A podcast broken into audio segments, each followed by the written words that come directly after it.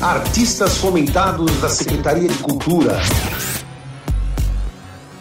Intrépida Trupe é uma companhia de dança e teatro brasileira fundada em 1986 no Rio de Janeiro e que atua há bastante tempo em São Paulo. Nessa lembrança e homenagem à semana de 22, o grupo desconstrói o Rei da Vela. O Rei da Vela, peça de Oswald de Andrade, é uma obra representativa da década de 30 e marca uma época de preocupações e compromissos sociais. A peça é considerada o primeiro texto modernista para teatro. E a intrépida trupe, nessa desconstrução do texto, atualiza a crítica social. Em conversa com o jornalista Lázaro de Oliveira, Johanna Albuquerque dá detalhes do projeto. Bom, é o seguinte, a Bendita Trupe, né, o grupo que eu dirijo, que eu sou a proponente dos projetos, né, ela fez 20 anos em 2020. Em 2020 nós estávamos na pandemia em plena pandemia. E o grupo tinha ganho um projeto do Zé Renato, né, que também é um projeto municipal, para fazer o Volpone do Ben Johnson. E uh, imagina você fazer uma peça presencial com 10 atores na, em plena pandemia.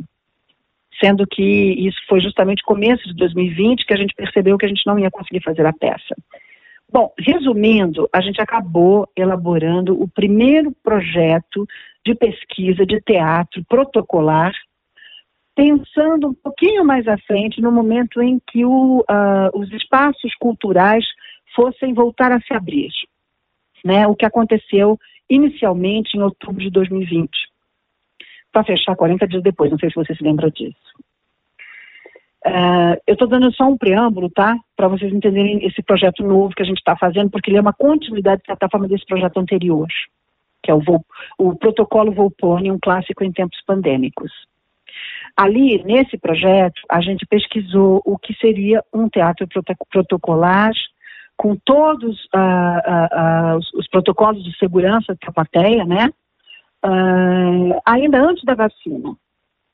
E surgiu o protocolo Volpone, que foi feito no estacionamento do Teatro Arthur Azevedo, né, embaixo de uma tenda, para um público restrito de 20 espectadores, em que eram colocados em cabines plásticas individuais. Né? O espetáculo fez muito barulho no período, e nós entramos então no fomento ao teatro, o projeto de fomento municipal né, ao teatro para a cidade de São Paulo. E uh, nós começamos a elaborar um projeto é, que, de alguma forma, tratava de, desta efeméride, que é a Semana de Arte de 22, né, o centenário da Semana de Arte de 22. Então surgiu o projeto Desmascarados, Desconstruindo o Rei da Vela, porque o Rei da Vela é essa peça emblemática e, de alguma forma, um símbolo tardio do teatro na, modernidade, no modernismo né, brasileiro, paulistano principalmente, uh, de Oswaldo de Andrade, né, que foi uma peça também emblemática que, que subiu à cena é, 30 anos depois. Né, a peça é de, foi publicada em 37 e ela aconteceu em 67 com Teatro Oficina, com direção do Zé Celso Martinez Correia.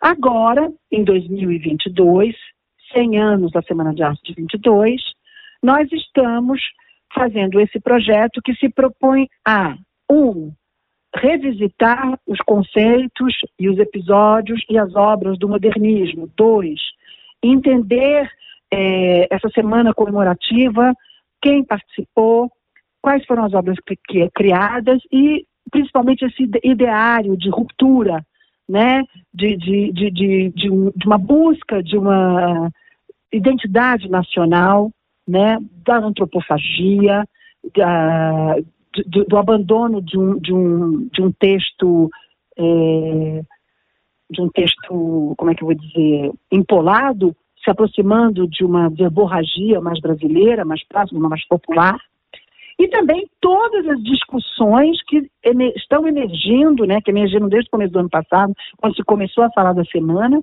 né, que de, que uh, abraça uma série de tensões, uma série de, de fricções né, em torno de questões delicadas que dizem respeito às identidades, né, as questões identitárias.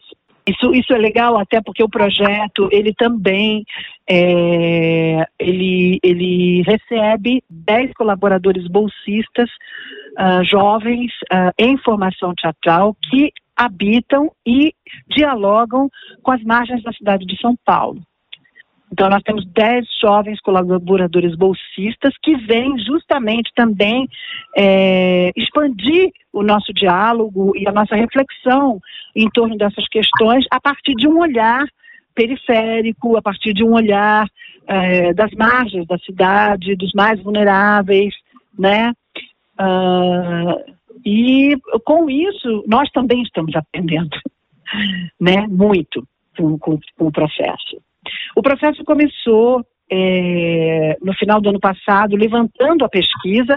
Nós temos uma curadora, que é a Gênese Andrade, que fez uma pesquisa extensa sobre documentos, sobre visualidades, pinturas, esculturas, uh, os textos do Mário de Andrade, do Oswaldo de Andrade, é, as pinturas da Anitta Malfatti, as esculturas do Victor Precheret, né? E também é, é, textos e obras mais contemporâneas de artistas indígenas, de, de, de representatividades negras, né? trazendo um pouco esse olhar diferenciado e contemporâneo sobre esses acontecimentos e essas criações. E tudo isso, na verdade, converge né, a partir de um certo momento para essa revisitação ao Rei da Vela, que é esse texto do Oswald de Andrade, né? Uh, que é um texto muito é, engraçado, ao mesmo tempo muito crítico, né? Falando de um Brasil desmascarado. E é exatamente o que nós estamos vivendo nesse momento, né? Um Brasil sem máscaras, né? De todos os lados. E uh, a gente não está se propondo a atualizar esse texto, mas mais que isso, desconstruí-lo no sentido de olhar para ele uh, a partir das provocações que ele, ele, ele nos traz hoje, no sentido até de possivelmente existirem cenas novas, cenas que não existem, é, outras personagens, releituras, revisitações, aproximações, atravessamentos. Nessa nova montagem, você vai colocar personagens que não existiram em 22 como a questão do negro, a questão LGBT, a questão do índio? Exatamente. Exatamente.